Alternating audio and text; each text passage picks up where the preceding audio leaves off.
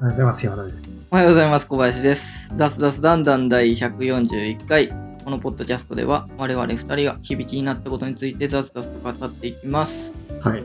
最近山田さんの最初のおはようございますが、元気ないですね。あ、本当ですかうーん、特にないですね。理由 は最初再生って押して、おはようございますって感じなんで、ああ、なるほどもうちょねっ。と元気あった方がいいかもしれない。なるほどね。再生ボタンを押すのをもうちょっと早めにした方 がいい。あれですか、いやー最近元気ない感じなのか腹痛い。あら、痛なんいか。、腹が痛い。なんか、朝セブンイレブンのショートパスタを食べたんですけど、なんか食べてから腹痛い。ショートパスタって、ペンネみたいなやつ。おあ、ペンネだね、あれもね。ショートパスタって書いてたけど、まあ、あれはペンネでしょうね。ショートパスタって聞いたことはあるけど、何なんでしょうね。短かったら全部ショートパスタなのか、マカロニとか、ああいうのは。いや、ペンネじゃない。ペンネのことをショートパスシタって言うんョでーすかトパスタ、それ気になるな。 ショートパスとはロングパスではないパス。違うでしょ、ショートパスや。シ歯がつい てる。ョートパス。あー、ペンネですね。あペンネのことなんですかいや、ペンネのこととは書いてない。あ、ショートパスタ。あ、わかった。ショー合ってるわ。あのー、短いやつ全部ショートパスタって言う。マカロニとか、えペンネ。ー、マカロニ、リガトーニ、マニキ、ペンネ、パルファレン、コンキリエ、フジッティ、フジッティカバッねタ。昔フリッジだと思ってましフジッティ。た。フジッティね。 カバタッピカッペレッティルマコッコーニルオー テリゾーニオレキエッテニョッキラビオリ最後のニョッキとラビオリぐらいしかわかんないこの辺は聞いたことありますね。ありますねこの間のやつもう呪文にしか聞こえないですねなんかイタリア語なんだろうなイタリア語でしょうねあれなんですすかねあの、商品名としてショートパスタにしとけば、例えば、うんペンネの製造が、入荷が滞った時とかに代わりにマカロニ使ったりとかができるって感じなんですね。なるほどねああてかあれしてるんかもしれないよ売れ行き調査みたいなのしててはい。あのこの店舗ではなんかマカロニだけどこの店舗で はペンネだよみたいな、そんな面倒くさいことしますそれ調査するんだったらネーミングの調査じゃないですかショートパスタっていう方がペンネより売れるとか あーですね食べた人たちがリピートしてくれるあこの店リピートしてくれてるっていうことはあれそれこそあ売れ行きとかがねそれによって変わってくるのとかうんいやでも分かんないなでも中入ってる何入ってるか分かんないからね買ってみるまで ね ショートパスタ ねあーこれマカロニだわあれですかなんかペペロンチーノとかそういうちょっとチリっぽい辛めのやつ食べたんですかお腹が痛いっていういやそれがねなんかクリームの、ね、白 いなんか分かんないけど調子悪いですねお腹痛いですなんか集中力の3割ぐらいをお腹痛さに持ってかれてる感じあらまうん水飲んだ方がいいですねそうですね。今日はそういう日なのかもしれない。あ、ファルファレ。ファルファレってなんかあのリボンみたいな。なんか、あーリボンみたいなやつがファルファあレ。れファルファルレって言うんですかなあでもよく考えるとこういうの知らないと、あ、あの貝殻みたいなやつ。コンキリエ。ああーなるほどね。あ、フジッティはちっちゃい短いくるくるってなってるんークでッすクね。のやつ螺旋、螺旋状ですね。ああ、なるほどねあ。れフリッジだと思ったら、ね、フジッリだったん ですね。なんかのタイミングで、あれこれフジッリなんて、と思って。今日初めてこの言葉聞いたけどな。なんか一般名称だ、これ。あ、そうですか。なんか、あの、うん例えばショートパスタ買おうと思ったら選択肢の一つじゃないですか。ファルファッレとかは買おうと思わないですけど、フジッリだったら、まあ買ってみてもいいかまあな。確かにね、確かに。使いやすさはあるよね。そうですね。絡みやすさとか、ソースに絡みやすさとかね。そう、くねくねしてるんで、ソースが絡みやすいですね。フジッリは別名スピラーレっていうんですよね。うん螺旋っていうそこまでいくとわかんないです。スピラー、まあスピンしてるからスピラーレなんで。ああス。ピ、スピラーレ。ああ、そうなのね。スピンししてるっていうののイタリア語がスピラーレとかね。スピラーレね。うんこんなん見たことないよ。カペレッティ、カあ、違うな。カペレ、カペレティ、レッティ、カペレッティ。これ見たことない。小さい帽子の意味を持つ。なんかその、なんか、球場だぜ。これワンタンみたいな。えこんなんー、初めて見た。カッペリーニみたいなのなかったですね。パスタじゃない。それは違うんじゃないそれなんか別の食べ 物じゃん。なんか聞いたことああーなるほどね。ある、な。ルマコーニっていうのも完全にあれですね、マカロニの形だけどサイズがでかい。あ、でかいやつありますね。うん。なんか、あれすごい食べにくそうだなっていうのは思うんですね。あこれ名前わかんないけど、形見たら見たことあるやつ多い。ルオーテ。ルオーテっていうのははい車輪の形になってて、あ野菜とか、野菜パスタとかに入ってあー入ってる。見たことあるな、これー、食べあたこんとまある。好きじゃないですよね。うん。あああ、リゾーニっていうのはなんか、米粒のちょっと大きいやつ。なんか、カイコみたいな。そういう言い方ある。わかんない 全然食べたくない。ああ、なるほどね。あこれ見たことない。おオレキエッテ。オレキエッテ。ショートパスタ。 どういうやオつレですキエッかテ。耳たぶみたいな形。ちょ耳たぶをっとニョッキ。まあニョッキも気持ち悪いな形な。ニョッニョッキ。うんニョッキあんまなんか好きじゃないんだよな。味が浸透しないというか、なんか、キ。まあパスタ自体の味を食べてる感はあります。そうそうそう、もっそってさ、うんまもっそもっそって 感じ。ああ、でも面白いね。これ知らなかったな。もうラビオリとかも。確かにラビオリ食べるけど、何入ってラるビオリってどんなんでしたっけラビオリってなんかあの、平たいやつで、なんか中に具が入ってて、挟んでる。それラザニアじゃないいや違う違う、それはラザニアは改装されて る、あの、改装化されてる。改装、改装になってるじゃないですか、ラザニアは。あのラザニアはね。ラビオリ。グラそあうあーラビオリはあのなるほどね。これね下と上、あの、餃子みたいな。餃子っていうか、ワンタあン。うんー自分そんな好きじゃないですね、ラビオリ。ああ、そうですね。何が好きかなやっぱり、あれかな。ショートパスタでいくと、やっぱりマカロニかな。マカロニです か。マカロニです。マカロニが食べやすい。マカロあニうん。でもあ、ペンネ。ペンネも。ああ、そうですね今もうお腹痛いからペンネ食べたいね。サラダにマカロニ入ってるとちょっとテンション下がるんですよ。てあーか、なんかあのマカロニサラダって、いわゆるマカロニサラダって言われてはいる、はいはないんか白っぽいやつあるじゃないですはか。いはいはい。あれあんま好きじゃないんですよね。なるほどね。同じマカロニでもそれがなんか、なんだろうな、ペンネとかみたいな感じで調理してるやつであれば好きなんですなけるどほど、な。なジェノペーゼとかじゃないですけど、なら好きなんですけど、あのマカロニサラダってあれ、全然美味しくないですよね。まあ、そうですね。定食とか頼んでマカロニサラダ食いついてくると、ちょっとテンション下がるんですよ。ああ、俺好きなんだよな。マカロニサラダ好きだ。なんか、美味しいですかあれ。何が一番好きってあの何付け足しみたいなんであのマヨネーズとかと和えられてるうん。パスタパスタ類全般的に好きなのそれこそマカロニサラダもそうだしなんかあのスパゲッティみたいなやつでなんかもうマヨネーズに和えましたみたいなのがあの何お弁当とかに入ってたりするじゃないですかそんなのあります。 ありますもうそれが結構好きですねうんあー好きですね最近食べてないですね、パスタ。あーなんかやっぱセブンイレブンの話になったんです けど結構バリエーションあるんですよね、パスタおー冷凍もいろいろあるしなんか普通にあの何お弁当コーナーとかうん。置いてるやつとかも5種類ぐらいあるのかな5種類6種類へえ、あっていろいろ選べるからいいですねいいですかうん買ったことないなえ今日のやつはあのたまたま買ったけど買ったことないな いいいいなって言ったけど買わないな、うんいいね今後買買いたいなでもないです。わないあそうそう今後買いでもおたく腹ないですね痛くなるかもしれないね。そうですね今もうもはやお腹痛いからなんか、うん、考えられないセブンイレブン、あの、この間、あれ初めて食べたんですけど、その冷凍コーナーにうん大学芋があるんですよ。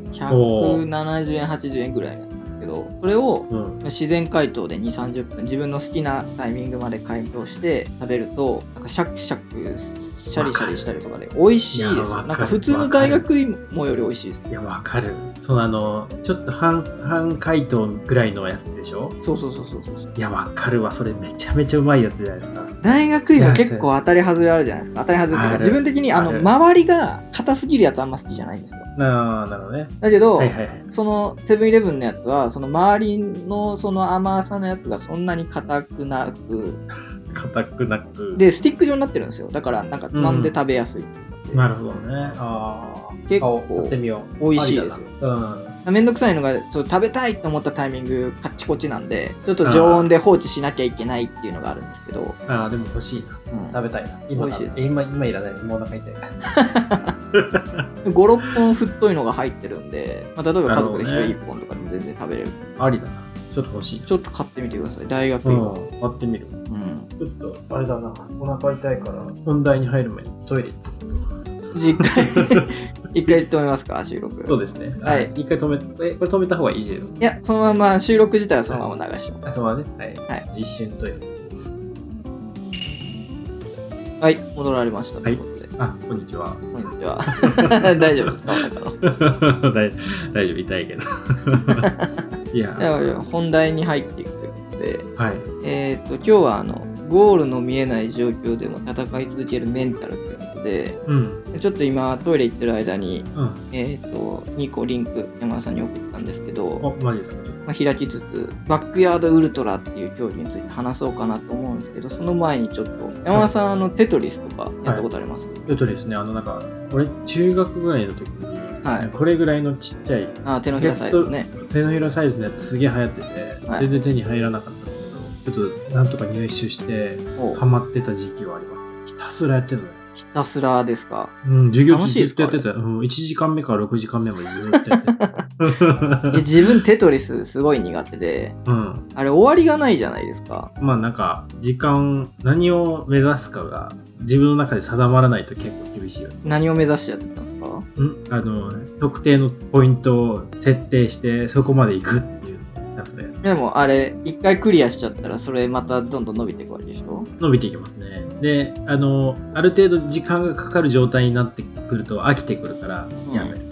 うん。いや、そうなんですよ。だから、それでもずっとね、自分のハイスコアを目指し続けれる人ってすげえなって、そういう。ね、すごい。ね。確かにね、すごいね。うん、わかりやすい例で言うと、だからそのテトリスと、あと、はい体育のスポーツテストで、シャトルランっはいはてい山田さん時代ありました、シャドランダーの行ったり来たりするやつ、ね。そうそうそうそう。うん、あります。あれも自分嫌いで、ああれれも終わりがないじゃないですか。まあ、終わるけどね。 だからもう自分は、あの、なんか最高点あるじゃないですか。うん10点満点とかの。うん120回か140回か、それぐらいだったと思うんですけ ど、うん。もうそこまでいったら終わるっていう感じであーやったんですね。だからそれを、その自分の、何、限界を見極めるまで、ひたすらシャトルランとか、はいはい。あれあ本来はするものでしょ うね。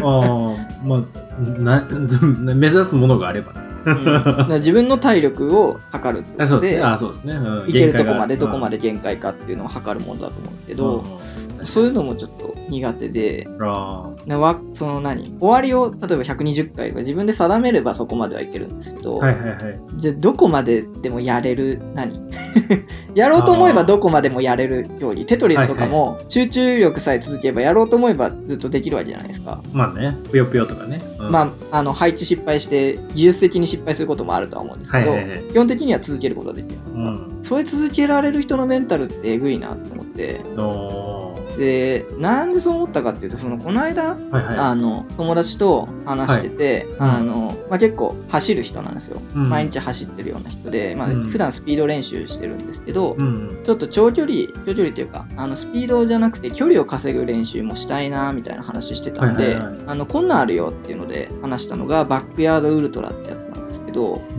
え、何これ。まあ、自分もそれ話し始 めてあーこれどんな距離だったっけと思ってその時うんち。ょろちょろっと調べたんで、はいはい概要を説明するとあの、ウルトラマラソンっていうくくりになるんですけどはいはい。なんか、めちゃめちゃ長いやつだよね。そうですねマラソンが42.195キロなんですけど、うんそれ以上走る競技をウルトラマラソンっていうふうに設定されてて、まあ、メジャーなのが100キロ違うな100マイルうん。とか、 160キロ。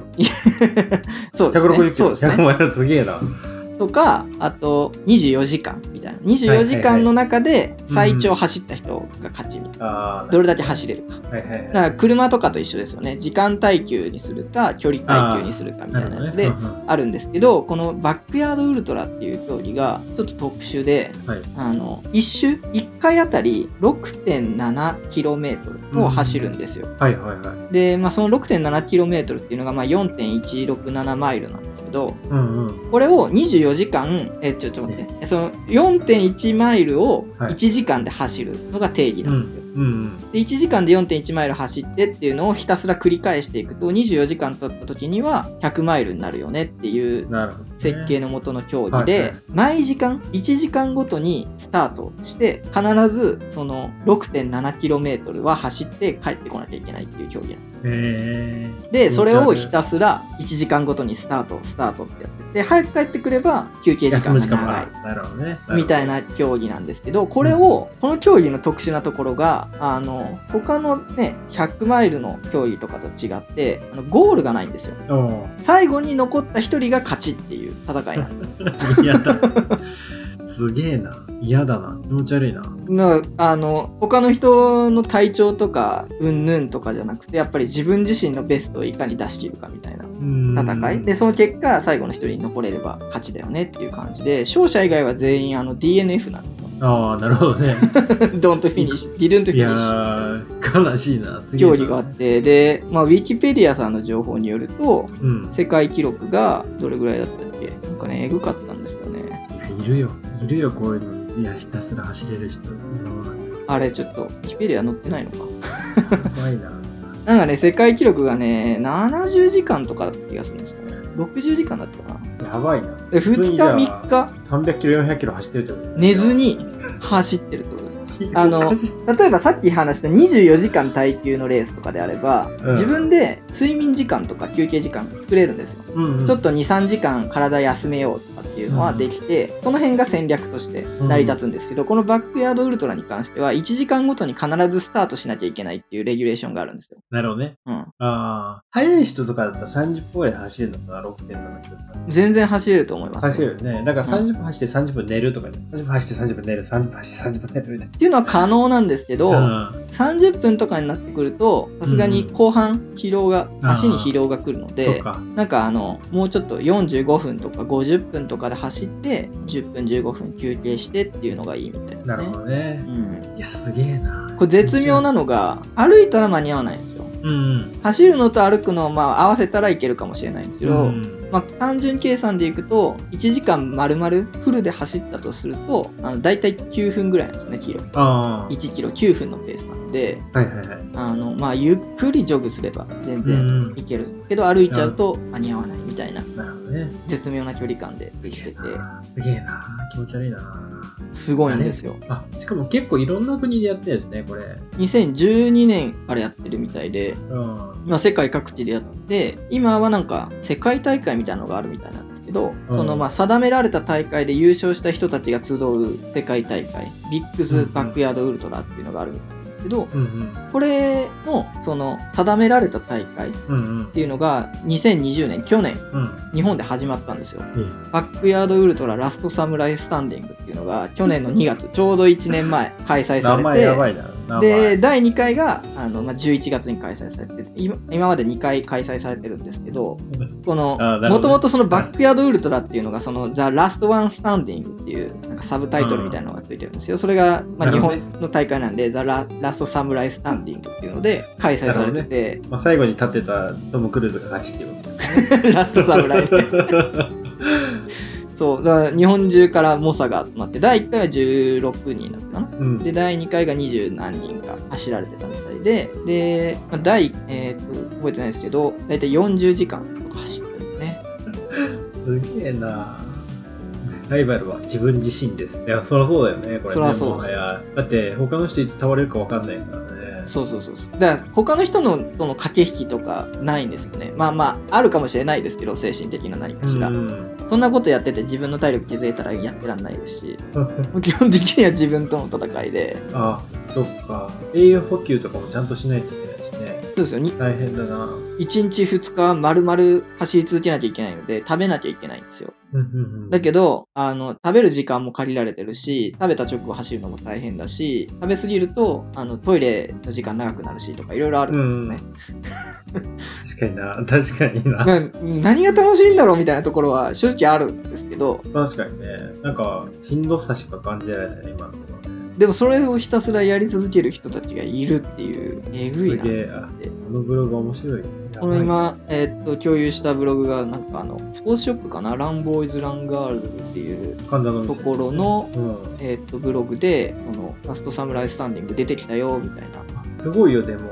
16時間経過した段階で、まだスタンディングしてるの16人中13人まだやってる。そうなんです。まあ、一応、審査じゃないですけど、はいはいはい。審査というか、一応、あの、参加資格自体は特になかったんですけど、出場要件としてちゃんとあの、あの夜間走ったりとか、寝ずに走ったりとかっていうトレーニング積んでますかみたいなのも一応、自己申告ではあるんですけど、あったので、はいはいそれなりの猛者が集ってる。まあそうでしょうね。はいだって、もう13 16人中13人が100キロ以上走ってる計算だからね、これ。そうなんですよ。すごい。だから、この人たちは、あの、100キロとかは走ってるんですよ。ウルトラマラソンとかやってるので、はいはいはい。一応走破する力自体はあるんですけど、うんあの1時間に1回走らなきゃいけないとかなんかいろいろ普段とは違うレギュレーションなので、まあ、それにもう耐えていかないといけないあったりしつつすげえな、24時間経った。いやー、面白いな。すげえな。僕はあの小山田さんっていう人に注目した記事なんですけど、ま小山あ、田さん途中下痢が起きつつ食べ物を受け付けない状態で競技を続けるっていう過酷な状態になってるんですけどすごいね。あきつきつそうだな。最後に。お腹が痛い。もうお腹が痛いって、俺も気持ちわかる、 今。お腹が痛いけど1時間のあのねあと3分ですよってホイッスルが鳴ったらもう行かなきゃいけないんでねああ、どうするもうって言われる。悲しい。いや、すげえ悲しいな。 これなんですよだからあのなんていうんですかね走り切った記録が残るとかじゃないじゃないですかうん結局自分がどこでやめるかなので確かにね。ううん能力としてはみんな走り始めれば一応帰ってはこれるんです時間切れになっちゃう人もいるんですけど故障とかでん。基本的には走り出せば帰ってこれる体力ではあると思うんですけどもう走りに行けないと か確かに精神的にねもう一周もう無理みたいな感じそうね綺麗なでもなんかこう面白いのはこの日本のやつ、はい山道でやってるねあの東京の高尾ああ高尾山って東京ですよね、多分東京ですね、うん、高尾山のなんかグリーンセンターとかなんかうんどっかを借りてでそこの1人当たりなんか駐車場1台分ぐらいのスペースが与えられるんですよはいはいはいそこにテント張ったりうん車を置いたりして、なるほどねそこで休憩ゾーンになるんですけど、そのまあ、えーっと、し施設があるところでやってるので、その施設のところにはサポーターの人がいる。うん1人当たり1人サポーターつけることができて、なるほどで、ねサポーターの人はそこで待ってて、で、帰ってくる時間ぐらいの時に、そこで一応火とか使えるので、うんなんかあったかい飲み物を用意したりとか。ご飯とか ね食べれそうなものを用意してみてとかっていうのをサポーターの人も1時間に1回はサポートしなきゃいけないので、なるほどねうん、いやでもしんどいな無理やわこれなんか自分との戦い系ってやっぱしんどいねなんかしんどいです何ねの何のためにやってるかが分かんなく多分なってくるねこれ途中から でやめても別に何も痛みも何もないじゃないですかなんかややそうでめすたっていうでどのタイミングでやめてもなんか後悔は残る気がするんだよねこれなんかこれそうなんですよ最後の一人にならない限りはみんな後悔すると思うんですよそうだよね 考えるとででもどこでやめたとしても周りから見たらいやすげえじゃんとはなるんですけど本人としては納得いかないとかあるんですなよるねほどね。あーまあ、で、ままた次への糧になるかもしれないね。また次こそは、今回を超えるぞみたいなね。そうそなうんそかうそうまあ、それこそテトリスと一緒だな。だからそれやり続けれるのがすごいなって思うのあーとそのなんていうんですかねやり続ける対象を見つけられた人はすごいなっていうのもありますよねね。うんこれ、これでも、多分、自分の中での、あれ、あれなんじゃない目標設定はしてるんじゃないで、その目標を超えるっていうのは毎回やってんじゃないかな。いやでもそれじゃあやっぱでもね勝てないじゃないですか自分に。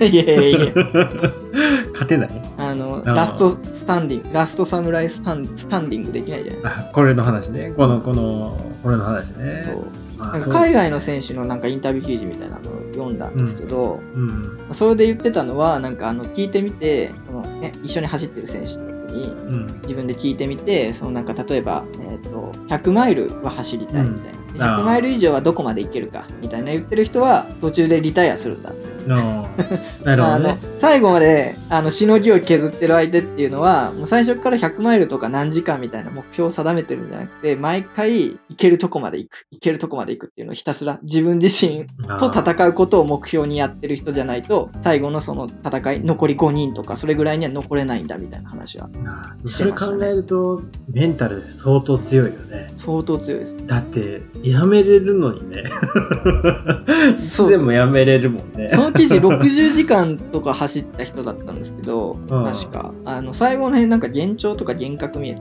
たやばいじゃんもうなんかと戦強ういみたいなそこまでしてっていう話はあるけどな えでもそこまでかけれるものに出会ってる人ってすごいなっていうのは思うんですよね。まあ確かにねうんなんか違うところで活かせないからななんかいや全然いいと思うんですこ違の精神うところで生かさないやくてーもなんかそこの競技に対してのねトップの思い入れがっていうことね、うんまあでも趣味だよねある意味趣味ですすね。すごいあの究極の趣味だよねこれそれこそこの大会が開かれなくなったらもう終わりですからね。うん。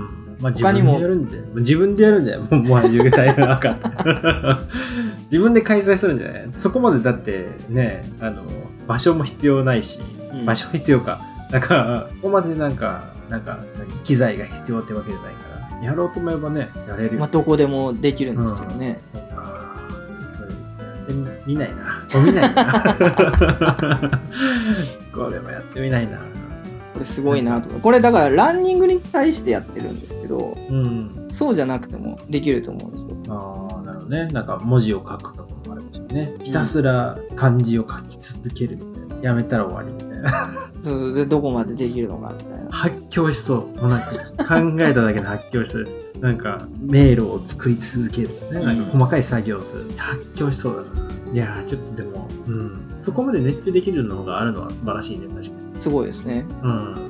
うんいや、見つけたいな。見つけていこうな。まあ、もちろんこんなのになってくるとさすがにねあの肉体的な適性もあるとは思うんですけどうん。短距離向きの筋肉の人とかだったら厳しいとかはあるかもしれないけうど、ん。あでもこれやった人やりきってんなーっていう感じはしますねでもいい意味で頭おかしいですね考えられないけど、まあ、あるんだよな。うん多分また時期的には、ね、半年に1回ぐらいやってるんで5月とかゴールデンウィーク頃とかやるんですかねうん。いやー無理だこれだねライブ配信とかしてたみたいなんですけど、うんライブ見ない配信は見ないだろうなって思いますね見ないよね。なんかダイジェストとかだってわかるけどね。うんこれブログとかみたいな。関係者以外はもう見れないですよね。うん。何も面白くない。何も面白くない。うん なんか、でもそれこそ200キロ超えてきたらとかはあるかもしれない。えー、200キロ、あこの人200キロ走ってこの状態なんだみたいな興味はあるかもしれない。いやー、すげえ知らない世界あり ます。いや、本当に知らない世界です。うん自分が知ったのが、その、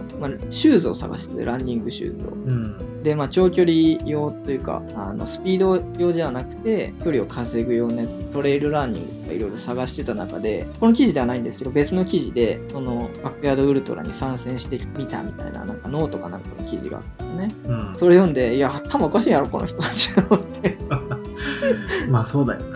頭おかしくないとできない。 寝ずにひたすらね1時間ごとに「はい行きます」みたいな感じでだからそのバックヤードウルトラのその日本のやつ「ザラストサムライスタンディング」っていうのがその Facebook でグループ作ってるみたいなんですけどその YouTube にも動画が上げられてて前回の10なんだ11月のやつとかもあのちょっとずつ何パーとかに分かれて今最近上げられてるんですけどあのスタートしていくタイミングとか結構みんな盛り上げてうーん。サポーターの人たちとか運営の人たちが「よっしゃー!」みたいな「行こまあうぜ!」最初みたいな感じで最初ぐらいやらないと ね。毎回ですよ1時間ごとに毎回ガーッつってあ、そういうこと、んあーまあそういう、それぐらいやらないとね、やってられない。なってられないですけど ねなんかもうすごい世界だなっていうのは思いますね見つけていこう、こういうのそうですね何かしら熱中できるものがあるとなんかはいかっこいいです よねそうですね。そうでもない ですうん、これはそれほど共感できないですね。なんかかああ うん頭おかしいなぐらいしか思わない。確かにねだからそのね 100m とかじゃないですけど一瞬でパーって凄さが分かるやつの方がやっぱり、うん皆さん興味惹かれると思うんですけどやる方も見る方もでもやっぱりこういうなんか地味だけど忍耐力だけが忍耐力とそれを克服するための戦略とかも含めてやってるっていうのがなんか面白みがありますねっていう話をしたかっはい。ああ りがとうございます。なん か、たなんかあまり山田さんの興味のない話をしてしまいましたけどいや、興味がないというか、面白いんだけど、やらやらないなっていう、なんか、やるのは確かにそうでしょうねまあでもこのブログ自体は面白いんでねあ のはい。ちょっと見小て。山田さんのやつ読んでもらえればと思います、はいありがとうございます。ありがとうございます今日も楽しんでいきましょうはい。